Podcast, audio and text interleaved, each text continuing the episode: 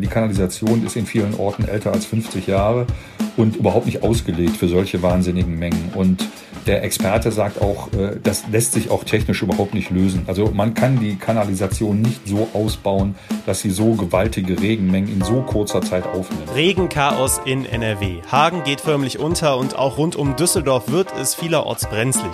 Die Frage ist, können wir uns besser auf so viel Regen einstellen? Und wie viel Wasser halten unsere Städte überhaupt aus? Klären wir heute hier im Aufwacher. Ich bin Florian Pustlauk. Hi. Rheinische Post Aufwacher. News aus NRW und dem Rest der Welt. Der Starkregen hat NRW weiter im Griff. Ab heute sollte es sich langsam beruhigen. Wir wollen jetzt auch gar nicht nochmal im Detail auf die Überschwemmungen und so weiter eingehen. Vor allem die Lage in Hagen und in Düsseldorf war ja ziemlich extrem. Alle aktuellen Infos dazu findet ihr auch auf RP Online zusammengefasst. Worüber wir aber sprechen müssen ist, warum diese Unwetter immer so folgenschwer sind. Jörg Isringhaus hat sich das angeschaut und mit Experten gesprochen, warum die Infrastruktur insgesamt und zum Beispiel auch die Autobahnen bei dem Wetter immer so schnell Probleme bekommen und er ist jetzt zu Gast im Aufwacher. Hi Jörg. Hallo. Der Starkregen kommt in den letzten Jahren immer wieder vor, teils mit heftigen Folgen, sehen wir jetzt auch in dieser Woche. Sind unsere Städte da grundsätzlich überhaupt gut darauf vorbereitet, auf so viel Regen auf einmal? So einfach äh, kann man das gar nicht beantworten. Also ich habe gesprochen mit Markus Schlüter, der ist zuständig für die Starkregenvorsorge beim Institut für unterirdische Infrastruktur in Gelsenkirchen. Das ist ein gemeinnütziges Institut. Und der sagt, eigentlich sind viele Städte ganz gut vorbereitet. Aber diese Regenmengen, die da runterkommen, sind dann doch immer wieder so extrem, dass selbst die besten Konzepte und die besten Vorbereitungen nicht greifen. Ja, ich glaube, das sehen wir auch in diesen Tagen. Also Düsseldorf und Hagen sind sehr unterschiedliche Städte. Da gab es ja jetzt in den letzten Tagen die mitunter schwersten Folgen in NRW. 2018 zum Beispiel, erinnere ich mich noch gut daran, hat es Wuppertal sehr schwer erwischt. Auch hier ist die Topografie eine ganz andere. Also daran sieht man, es kommt wirklich drauf an, wo es gerade besonders heftig regnet und dann, ja, ist eigentlich egal, wie es in der Stadt aussieht, es wird dann brenzlig. Ja, absolut. Topografie ist natürlich ein ganz wichtiges Stichwort. Da sind die Städte natürlich unterschiedlich aufgestellt. Dieser Experte sagt aber zum Beispiel, dass Hagen, das auch so eine schwierige Topografie hat, was Regen angeht, eigentlich top aufgestellt ist. Also die tun, haben wirklich viel dafür getan, um ihre Stadt so extrem regenfest zu machen. Und äh, dann sieht man, dass sie damit dann mit solchen Ereignissen dann doch überfordert sind. Das hat dann ganz viele Ursachen. Also ich sag mal so, zu diesen Vorbereitungen gehört es wohl auch zum Beispiel so Fließwege zu lenken, also das, das, das Wasser irgendwie über die, über die Straßen so zu lenken, dass es in Bereiche fließt, wo es nicht so, so viel Schaden anrichten kann. Man denkt immer, wenn man überflutete Straßen sieht, ist es schlecht, aber das ist per se nicht so. Eigentlich sind viele Straßen so gestaltet, also auch die haben halt so Ablaufflächen, das Wasser fließt so, soll eigentlich zu den Seiten so wegfließen, dass sie dieses Wasser auch transportieren können. Insofern sagt der, wenn man es schafft, mit dem, das Wasser über die Straßen aus diesen prekären Bereichen wegzubringen, ist es eigentlich ganz gut. Aber trotzdem, wie schon gesagt, es ist immer oft eine Frage der Menge, die dann da runterkommt. Und äh, dann ist halt auch irgendwann mal Schluss. Also ohne da jetzt zu technisch zu werden, ähm, Kanalisation, Drainagensysteme, auch sowas wie Rückhaltebecken. Muss da teilweise noch mehr gebaut werden in den Städten, wo noch nicht so viel getan wurde, wie eben in Hagen? Ja, das ist äh, nur gar nicht so einfach. Also die Kanäle oder die Kanalisation ist in vielen Orten älter als 50 Jahre und überhaupt nicht ausgelegt für solche wahnsinnigen Mengen. Und der Experte sagt auch, äh, das lässt sich auch technisch überhaupt nicht lösen. Also man kann die Kanalisation nicht so ausbauen, dass sie so gewaltige Regenmengen in so kurzer Zeit aufnimmt. Hm, die Kanäle sind dafür gedacht, einfach das Abwasser normalerweise abzutransportieren, die normalen Mengen.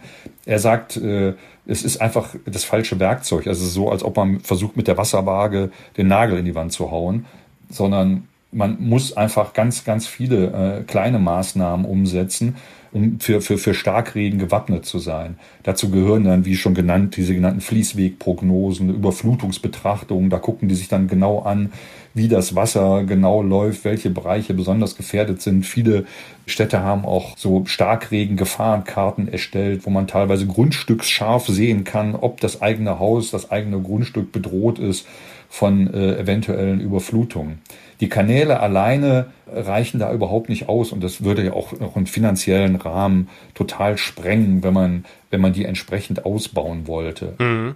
Sprechen wir jetzt auch noch über Autobahnen. Das ist ja keine kommunale Angelegenheit, aber die waren auch betroffen. Jetzt gestern zum Beispiel die A46 zwischen Düsseldorf und Wuppertal wurde überspült, war dann stundenlang gesperrt, mitten zur Stoßzeit. Da kommt das öffentliche Leben natürlich auch ins Stocken.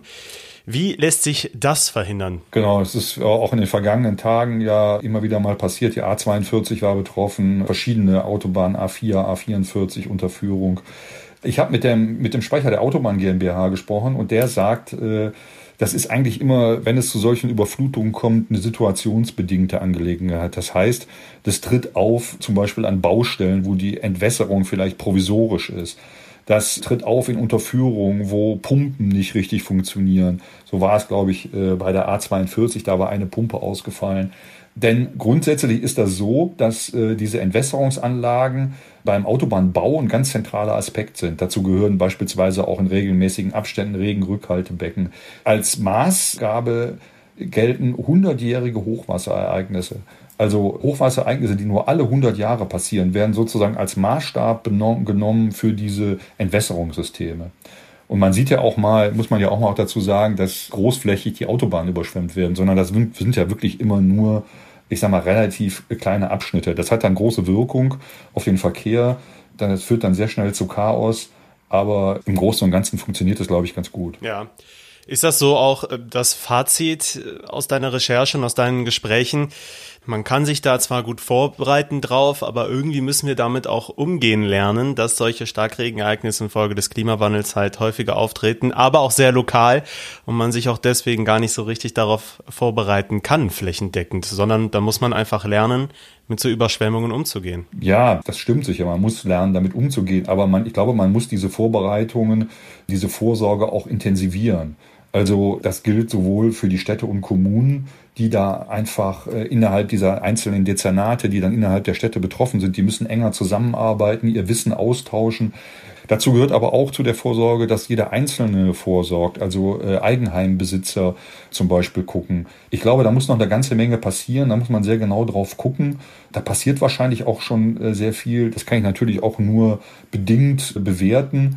Aber ich glaube, dass sich das noch äh, intensivieren wird in den kommenden Jahren, denn wir sehen ja alle, wir erleben es ja ständig jetzt auch mit den Hitzesommern, jetzt mit den Starkregenereignissen, dass das alles immer heftiger wird und entsprechend muss man dann auch die Anstrengungen intensivieren. Vielen Dank, Jörg Isringhaus. Ja, sehr gerne. Kommen wir jetzt zu unserem zweiten Thema hier im Aufwacher. Und es geht darum, wie können wir uns in geschlossenen Räumen besser vor dem Coronavirus schützen. Wenn wir an den letzten Winter zurückdenken, dann hieß das für die Schulen und Kitas in NRW vor allem eins, Fenster aufreißen und lüften. Eine mögliche Alternative sind die Luftfilter. Ob diese wirklich was bringen, ist nicht ganz unumstritten. Trotzdem sollen sie jetzt gefördert werden. Die Infos dazu hat Kirsten Bialdiger, unsere Chefkorrespondentin für die Landespolitik. Hi. Ja, hallo. Erstmal die Frage, was bringen diese Dinger denn jetzt? Sind die sinnvoll, ja oder nein? Ich glaube, mit ja oder nein ist das schlecht zu beantworten. Also sie bringen auf jeden Fall etwas, das bestreitet auch kein Wissenschaftler aber sie sind nicht ein Ersatz für das Lüften. Es muss weiterhin gelüftet werden in den Klassenzimmern, wenn sie da zum Einsatz kommen, aber eben nicht mehr so oft. Und das ist schon eine Erleichterung, weil viele Klassenräume dauergelüftet worden sind im vergangenen Herbst und teilweise die Temperaturen nur noch bei 12 Grad lagen. Inwiefern sind denn die Klassenzimmer in NRW überhaupt schon damit ausgestattet? Das sind bisher nur ganz wenige. Also es gab ein Förderprogramm für Klassenzimmer ohne Fenster. Das gibt es anscheinend auch. Und Klassenzimmer mit abgeschlossenen Fenstern, weil sie zum Beispiel ganz oben liegen. Solche Programme gab es. Und es gab Initiativen von Eltern, die sich dann zusammengetan haben und solche Luft Luftfilter dann auch finanziert haben. Jetzt hat der Bund entschieden, dass er viele Millionen Euro zur Verfügung stellt, damit eben diese mobilen Luftfilter angeschafft werden können. Warum diese Entscheidung? Ja, es ist so, dass der Druck doch sehr groß geworden ist. Immer mehr Lehrer und Eltern haben gefordert, man müsse doch alles tun, damit die Schulen im September dann auch offen bleiben können.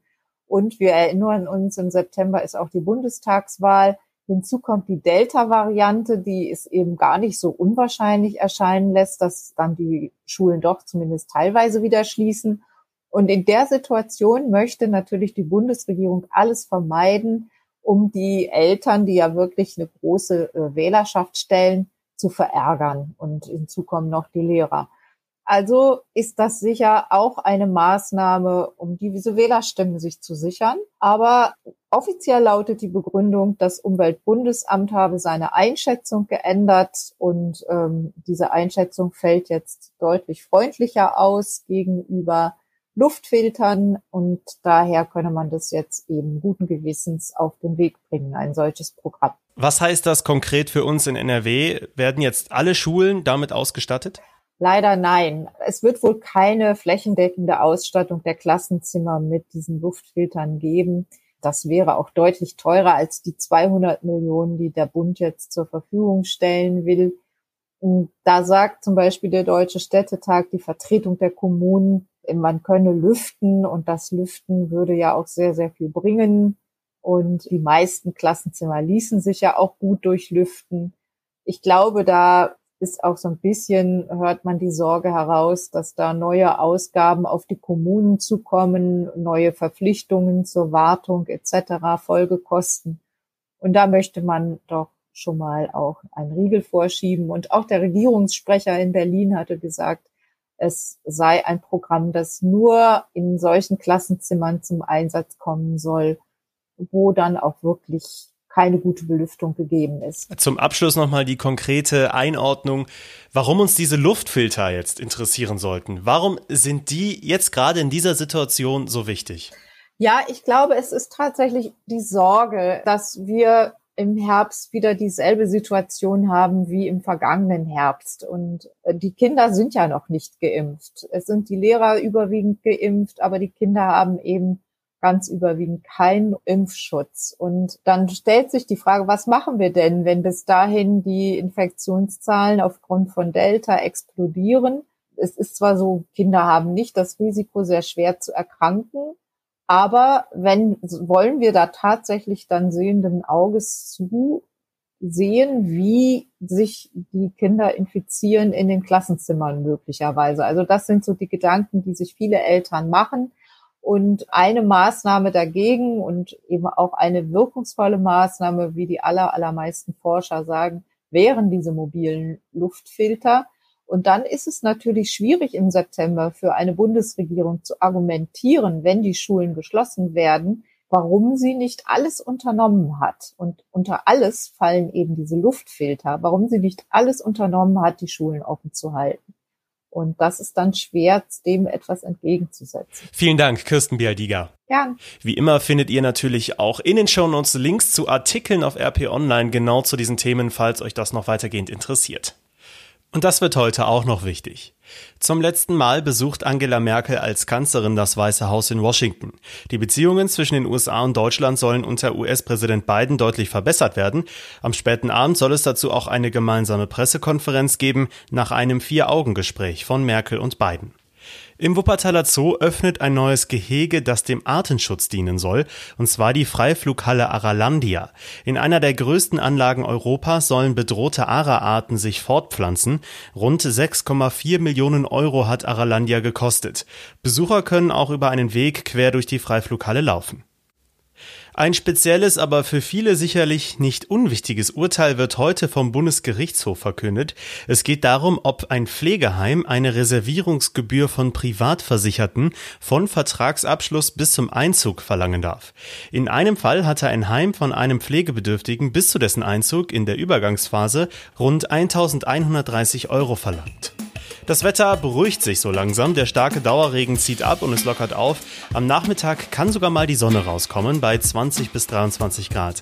Weil es aber weiter regnen kann, drohen natürlich vor allem entlang der Gewässer, wie zum Beispiel dem Rhein, Überschwemmungen. Und auch morgen wird es nochmal sehr durchwachsen. Am Wochenende könnte es dann aber deutlich besser werden, mit Temperaturen an die 30 Grad sogar am Sonntag.